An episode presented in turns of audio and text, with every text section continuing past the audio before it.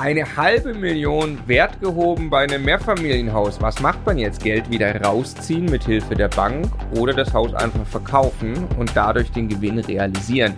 Das diskutieren wir am ganz konkreten Fall mit Daniel. Wir hatten mit Daniel letztes Jahr schon ein Video gemacht. Da hat er sich ganz klar entschieden für die Kapitalbeschaffung und jetzt ist alles anders. Ja, warum, warum alles am Ende anders ist. Es ging ja dreimal hin und her. Äh, und was man dann tatsächlich mit einer halben Million Wertsteigerung anfangen kann, wenn man weiter als Profi-Investor wachsen will, also was für Summen sich auf einmal bewegen lassen, was das auch von Einfluss auf die Bonität und so weiter hat, ist, äh, sehr, sehr spannend, weil im Prinzip geht Daniel mit diesem Objekt den Weg weiter, den er vor fünf Jahren mal angefangen hat mit der ersten kleinen Flip-Wohnung. Es ist äh, krass, was in diesen fünf Jahren alles passiert ist. Ja, und wir sprechen auch äh, quasi im Zuge dessen ja automatisch darüber, ähm, wie eigentlich Buy and Hold und Fix and Flip so ein bisschen ineinander fließt und wie man die Strategie eben da zwischendrin auch tatsächlich mal wechseln kann. Deshalb finde ich sehr sehens- und sehr hörenswert. In diesem Sinne, ganz herzlich willkommen bei Immocation.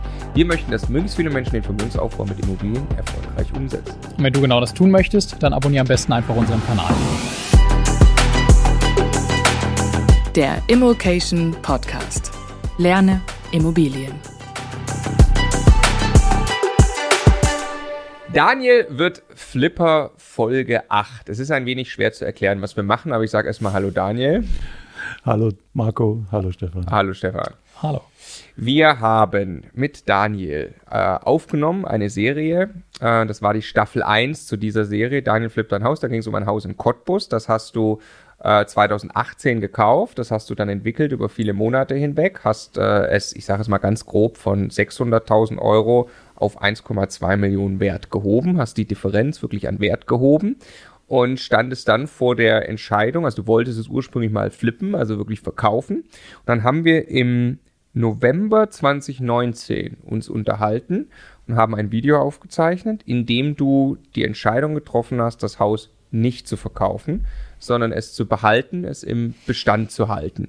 Und äh, jetzt haben wir eben hier äh, Ende August, Anfang September 2020 und mittlerweile haben sich die Dinge geändert. Wir haben es im Laufe dieser quasi Staffel 2 der Serie mit dir ja auch schon gesagt. Das Haus wurde eben verkauft und zwar jetzt im März 2020.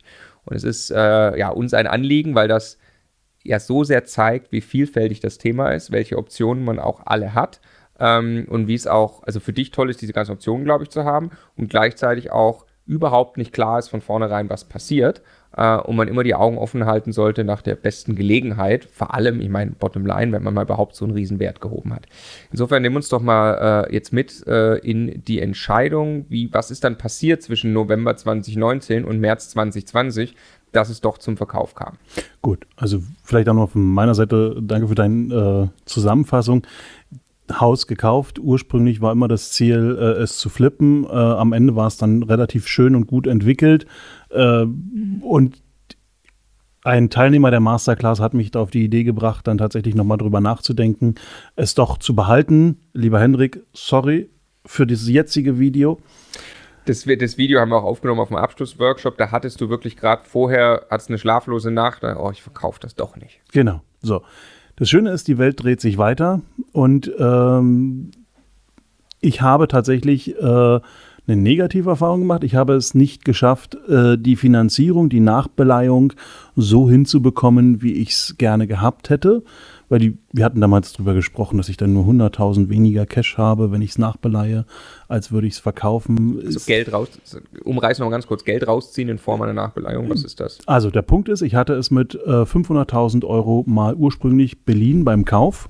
Das waren für damalige, für beim Einkauf 110 Prozent Finanzierung, habe aber 200.000, äh, gute 200.000 ungefähr reingesteckt für die Sanierung und ähm, für die zusätzliche Sanierung und äh, jetzt waren da irgendwie 730, 20, 30.000, ich weiß nicht mehr so hundertprozentig, aber so in dem Dreh waren dort Gelder in dem Haus quasi drin. Es war aber 1,2 wert. Meine Idee war, ich hätte gern äh, eine Nachbeleihung hinbekommen Richtung 950.000 Euro dann wäre es so gewesen, dann hätte ich es also quasi neu beliehen mit 950 äh, und hätte äh, es weiterlaufen lassen, ganz äh, entspannt im, Eigen, im, im Bestand. ich brauchte Geld, um einfach die nächsten Projekte ähm, die dann anstanden, äh, zu finanzieren. Ich hätte es nicht einfach so weiterlaufen lassen, dann wäre zwar ein sehr, sehr schöner hoher Cashflow gewesen, aber ich hätte die nächsten Projekte nicht unbedingt so finanzieren können, wie ich es dann gemacht habe. Wenn ich mich richtig erinnere, also die 1,2 Millionen stand ja damals als Objektwert schon im Raum. Du hattest, glaube ich, damals dann äh, auf dem Abschlussworkshop gesagt, da würden nur 100.000 weniger äh, an Cash rausgehen. Also da hattest du vielleicht sogar mit einer Finanzierung noch über 950.000 überlegt, oder? Hintergrund war, ich, wenn, wenn, ich die, wenn ich für 1,2 Millionen verkaufe, habe ich 150.000 Steuer. Ah, mh, dann bin ich mhm. bei 1.050.000 tatsächlich. Genau. Und ähm, dann habe ich gesagt, 950.000 wären ein schönes Ziel der Nachbeleihung. Dann habe ich nur 100.000 weniger Cash. Damit würde ich klarkommen. Wichtiger Punkt, ne? weil du nicht versteuern musst, wenn du nachbeleihst. Genau. Hast irgendwie dann äh, gut 200 auf dem Konto, vielleicht 230 auf dem Konto und äh, über den Verkauf hättest du gedacht, hättest du gut 300 auf dem Konto gehabt. Ähm, bisschen mehr, aber ja, grundsätzlich. Hm? Ja. Okay. Und Was dann hat passierte? die Bank gesagt, nö. Die Bank hat gesagt äh, 800 bis 850. So, das Warum? war ja, ähm, für die Bank war es immer noch schwierig, nach anderthalb Jahren von 460.000 Kaufpreis auf 1,2 Millionen zu akzeptieren. Das mhm. war für die Bank halt äh, noch nicht so richtig, äh, da sind sie nicht mitgegangen. Immerhin sind sie ja bis auf 800, 850 gegangen.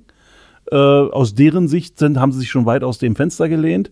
Ähm, aber für die Bank war halt schwierig zu sagen, ich bin äh, hier in einem Bereich, äh, wo er den Wert quasi fast verdreifacht hat. Das glauben wir noch nicht so. Der, der Punkt ist ja auch, dass die Bank die möchte sich ja typischerweise nicht verschlechtern, was ihre Besicherungssituation da angeht bei so einem Darlehen. Also klar möchte die Geld verleihen, ne? aber gerade das letzte bisschen, äh, die letzten 100.000 Euro sind ja die, die aus Sicht der internen Kalkulation der Bank wahrscheinlich dann mit Risiko behaftet sind. Genau, also nicht genau wissen, ob das, wenn es hart auf hart kommt, das wirklich kriegen. Ne? Genau, also ich wäre noch bereit gewesen, auf 900 äh, runterzugehen, aber sie waren nicht mehr bereit, da irgendwie weiter hochzugehen. Und es gibt ja in dem Moment keine Konkurrenzsituation für die Bank, weil jede andere Bank könnte ja nur in den Nachrang es gehen. Es wäre oder? noch die Möglichkeit gewesen, ich habe auch noch mal mit anderen Banken ges gesprochen, da war es halt dann äh, auch das Thema Neubeleihung, weil ich habe ja eine äh, besondere Finanzierungsform gehabt. Ich habe ja eine äh, Finanzierung gehabt, wo ich eine Sondertilgungsmöglichkeit in 100 Prozent zu jeder Zeit hatte. Ah, ja. So, hm. damit quasi Hättest variabel neu hätte ich können. neu finanzieren können. Ich habe auch mit der Deutschen Bank gesprochen. Ähm, die haben aber ebenfalls nur 800 bis 850 gesagt in der quasi äh, entsprechenden Beleihung. Aber interessant, weil, weil die jetzt ja das nicht in den Büchern hatten, irgendwie mit einem vorherigen Wert von 400.000, eigentlich ja eine, mit eine, Gutachter? eigentlich eine neue Marktbewertung machen. Ähm, sie haben es erstmal äh, ohne Gutachter an der Stelle gemacht und gesagt, es muss dann noch ein Gutachter bestätigen. Sie würden aber an der Stelle äh, nicht weiter reingehen an die Sache. Und das war wieder ein schönes Learning für mich.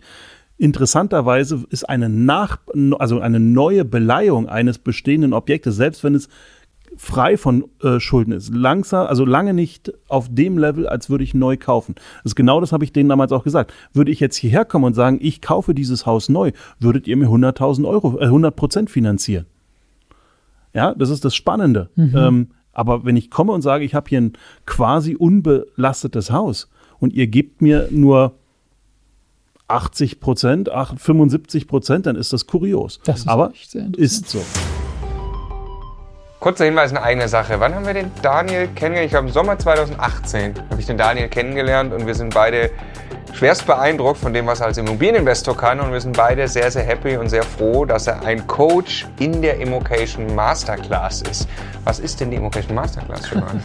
Das Herzstück von Immocation und zwar unser sechs Monate langes Ausbildungsprogramm zum Immobilieninvestor für Einsteiger, die die erste Immobilie kaufen wollen, aber auch für Fortgeschrittene, die ihr nächstes Level mit Immobilien erreichen wollen. Und da gibt es eben neben ganz viel Wissen ein ganzes Coaching-Team, 25 Coaches, die wirklich bei der praktischen Umsetzung unterstützen. Und der Daniel ist eben einer von den Profi-Investoren im Coaching-Team. Also wenn du Lust hast, zum Beispiel eben mit Daniel zu arbeiten, stell dir vor, du hast eine Immobilie, du willst eine Wohnung, ein Haus entwickeln und du machst eine Videokonferenz, du kriegst ein Live-Coaching mit Daniel. Das ist nur eines von ganz vielen Elementen in der Immocation Masterclass. Wenn du darauf Lust hast, Samstag, der 14. November, das ist der Tag, den du dir merken musst. Und Informationen gibt es auf immocation.de slash masterclass. Ab diesem 14.11. kannst du dich bewerben auf einen der begehrten Plätze. Das ist echt sehr interessant, ne? weil es ja wirklich das eigentlich im Ergebnis eigentlich das Gleiche ist. Du bist da, hast dieses Haus und da läuft ein Kredit dagegen. Ja gut, genau. die, bei der ersten Bank, da kann man sich halt tatsächlich noch irgendwie vorstellen. Da haben sie es in Weil den die sich Büchern und verschlechtern. Dann, ja, und so. Aber eine frische Bank ist echt. Äh, Genau. Und, Jetzt könnte man ja meinen, der HR, da hat der liebe Daniel äh, wahrscheinlich aber ein bisschen hochgepokert. Das ist halt einfach nicht so viel wert, aber du, du hast dann ja alle eines Besseren belehrt eigentlich, ne? Und in diese Richtung ging es tatsächlich. Äh, tatsächlich waren die Menschen der Meinung, äh, das Haus ist nicht 1,2 Millionen wert. Ja.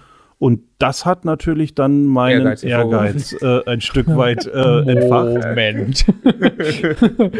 Oh, ja, erzähl. Ja, und dann äh, habe ich mich entschieden, äh, tatsächlich äh, den Verkauf zu starten. Und Daniel flippt doch ein Haus. Daniel flippt dann irgendwie vielleicht mal äh, möglicherweise eventuell doch ein Haus. Ja. Und äh, diesmal dann tatsächlich. Und äh, es ist äh, die Entscheidung gefallen im Ende Januar, Anfang Februar, es jetzt 2020? Aus 2020 Ja. Ähm, tatsächlich in den Verkauf zu geben. Und dann hat es auch nicht allzu lange gedauert. Es waren wieder die ersten ein, zwei Gucker da und äh, dann kamen zwei, drei Interessenten und einer hat es tatsächlich genommen. Äh, war eine ganz lustige, also wir waren uns eigentlich, wir waren uns einig auf 1,2 Millionen. Und er hat dann wirklich sehr penetrant irgendwie netterweise noch versucht und ganz spannend fand ich noch, ähm, habe ich gesagt, die, die, die Variante merke ich mir. Er sagt, er hat jetzt mit seiner Frau gesprochen und er hat seiner Frau versprochen, dass er äh, nochmal 50.000 den Kaufpreis reduziert. So fing er das Telefonat an. Wir müssen wissen, es war, wir waren in der Corona-Zeit mittlerweile schon. Es war dann äh, schon äh, Anfang März, also die Corona-Zeit begann. Ich hatte so ein bisschen Angst ab Corona jetzt, weil in den Anfängen wussten wir gar nicht, was passiert. Ja, springt er jetzt ab oder nicht oder was passiert? Und er hat, kam dann bei einem Telefonat, meint, er muss noch mal irgendwie was verhandeln. Ähm, das hat er seiner Frau versprochen. Und ich habe gesagt, na, ich, mein Ehrgeiz, 1,2. Äh, ich bin halt tatsächlich erstmal sehr stringent hängen geblieben, aber irgendwie am Ende habe ich äh, dann netterweise ihm 10.000 Euro gegeben, wo wir dann uns geeinigt haben auf 1.190.000 Euro, wo ich sage, das kann ich auch noch von, mit meinem Ehrgeiz vereinbaren. war da äh, der Notartermin schon vereinbart vor dem Telefonat? Der Notartermin war schon vereinbart. und der war dann ein paar Tage später. Der war dann äh, tatsächlich ein paar Tage später. Wir haben ja immer diese zwei Wochensfrist. Er hat gekauft als Privatmensch, ich habe als äh, Firma verkauft. Zwei Wochensfrist. Ähm, äh, es war Ende Februar war vereinbart. Wir haben Mitte März haben wir den Notartermin gehabt, mitten in der Corona-Zeit. Und ähm, Anfang März war dieses Telefonat ähm, irgendwie. Ähm, Hast du dir äh, irgendwie äh, bestätigen lassen, dass es finanzieren kann? Hattest du das? Ja, also das äh, war ein Thema. Äh, klar, er hatte im Endeffekt ähm, die Finanzierungszusage der Sparkasse, mit der auch ich zusammengearbeitet habe, weil die hat quasi, die war Makler an der Stelle. Das habe ich denen äh, quasi dann zugegeben. Ich hatte zwei Makler beauftragt. Ähm, dass die gegenseitig miteinander, also nicht gegenseitig, sondern miteinander äh, in unterschiedlichen Bereichen arbeiten und äh, sich dann hinterher auch teilen. Also die Idee war, war ganz interessant. Äh, ich habe gesagt, ich möchte zwei Makler haben. Einmal war es von Poll, einmal die Sparkasse. Sie haben unterschiedliche Kundenkreise. Ähm, und der Gewinner bekommt zwei Drittel und der Verlierer bekommt ein Drittel der Provision. Das war meine Grundidee, bin aber kläglich, kläglich gescheitert mit der Grundidee. Es ist nicht ganz so gelaufen, wie ich es mir gedacht habe Wieso nicht? Ähm, weil im Endeffekt äh, tatsächlich eine Zeit lang beide es haben schleifen lassen. Erst als ich das dann äh, ähm, mündlich moderiert etwas motiviert hatte, ging es dann tatsächlich wieder ein bisschen fokussierter los. Ja, ich meine, das ist am Ende äh, klar, wenn man da auf den falschen Gedanken kommt und sagt, hey, wenn ich nur lang genug warte, dann Hab ich kriege ein ich, Drittel? krieg ich die Hälfte von dem, was ich genau mit. Arbeit hätte, für Und keine genau Arbeit. das, ich muss nichts tun und krieg ein Drittel. Und das ich hat krieg die Hälfte von dem, was ich sonst kriegen würde, Ja, ja. ich kriege ja sonst nur zwei Drittel. So, ne? Also, es war total spannend. Ich probiere halt gerne verschiedene Sachen aus. Ja, und ich habe mir extra so einen, so One-Pager geschrieben, wie ich mir das dem, den Verkauf vorstelle und denke. Und es äh, war, also ich werde es so nicht nochmal machen. Ja, Mhm. ja. Aber der Punkt ist tatsächlich, es Aber ist mit der Sparkasse äh, durchgegangen. Die Sparkasse hatte schon mal äh, einen Finanzierungshaken äh, an dem Kunden dran. Und äh, der Kunde hat aber noch äh, das Thema gehabt, er hat, wollte noch bei, der, bei einer anderen Bank eine Finanzierung anfragen, hat dann auch mit der anderen Bank finanziert. Okay, okay. Wa- Warum Warum über einen Makler? Also jetzt ein Makler bekommt, lass uns mal, was bekommt er da? 3% in dem Markt? Nein, äh, bei mir äh, 7%. 7%. Krass. Schön. Das, äh, was, das sind 70.000 Euro? Über 70.000 Euro? sind 80. Hm. 80.000 Euro. Warum machst du das nicht selber für 80.000 Euro? Du kennst den Markt, du kannst Leute einschätzen. Habe ich also auch hin und her überlegt, habe mich an der Stelle ähm, für einen Makler entschieden, weil ich dachte, das wird, die haben ja Kunden. Also die Sparkasse hat mich überzeugt und hat mir gesagt, wir haben Bestandskunden. Wir haben institutionelle Bestandskunden, die kaufen, also Fondsgesellschaften und, und, und, die kaufen. Das war das Argument von denen. Und dann habe ich gesagt, okay, wenn ich die nehme, die sind gut in dem Bereich, dann brauche ich aber noch jemanden, der gut im quasi Endkundenbereich, also Kapitalanlegerbereich ist, ja, im ja. Privatkundenbereich. das habe ich von Poll noch genommen dazu und so äh, diese Kombination gestrickt. Und äh, im Endeffekt war es aber tatsächlich, äh, wie oft im Leben, nicht im Ansatz so. Ich hatte nicht einen institutionellen äh, Kunden, der sich das angeschaut hat vor Ort. Ähm, es waren nur private Leute, die sie beide kannten am Anfang. Also weil ich nämlich so, du hast, du hast also ich frage gerade, was, was hätte ich möglicherweise getan? Einfach, du hast ja ein so perfekt entwickeltes Objekt, du kennst das in- und auswendig, du weißt, was die Vorzüge sind, du hast die Unterlagen, also wäre für dich ein leichtes gewesen, das Paket einfach einmal rund zu machen. Also jetzt mal, nimm dir zwei Tage Zeit, dann hast du wahrscheinlich ein perfektes Exposé und hast das ganz, ganz toll. Ich selber habe ja das Exposé sogar noch vorbereitet. Also ich selber habe ein perfektes um Exposé. Ne? Es geht um den Daniel Kundenzugang. Hat den Kundenzugang sich eingekauft? Ich habe, das, das war die Idee dabei. Ja, das ist, habe mich da bereden lassen von der Sparkasse, die mir erklärt hat, sie haben den besseren Kundenzugang zu Institutionellen, die solche Sachen gerne kaufen. Ja. Aber das War hat halt nicht funktioniert. Nicht ne? so. Also, ja. Das Spannende, natürlich habe ich jetzt für mich auch wieder als Learning gehabt, das nächste Haus in Frankfurt oder worüber wir ja in, den, in der Serie davor, also in den Folgen ja. davor gesprochen haben, das verkaufe ich ohne Makler. Das verkaufst du selber. Genau. Bin ich sehr gespannt. Dort ist es sensitiv äh, zum, zum Preislichen her. Dort machen 80.000, also in dem Fall sind es keine 80, aber sagen wir mal 50.000 schon nochmal eine Menge aus und da möchte ich quasi tatsächlich selber partizipieren dran. Mhm. Und die, äh, der Poll, der hat gesagt, er hat wirklich Zugang zu Kapitalanlegern. Nein, äh, die Sparkasse. Die Sparkasse zu, zu institutionellen, ja. aber Poll, oder das war zumindest deine Hoffnung, dass sie wirklich eine Liste haben von Leuten, die als reine Kapitalanleger, Richtig. die nichts entwickeln wollen, die fertig entwickelte Häuser genau, kaufen. Genau. Ich glaube, das war es dann jetzt mit Cottbus. Es ist verkauft, oder? Es ist verkauft. Warum habe ich es dann im Endeffekt, oder was, was hat sich danach ergeben? Ja. Das ist noch spannend.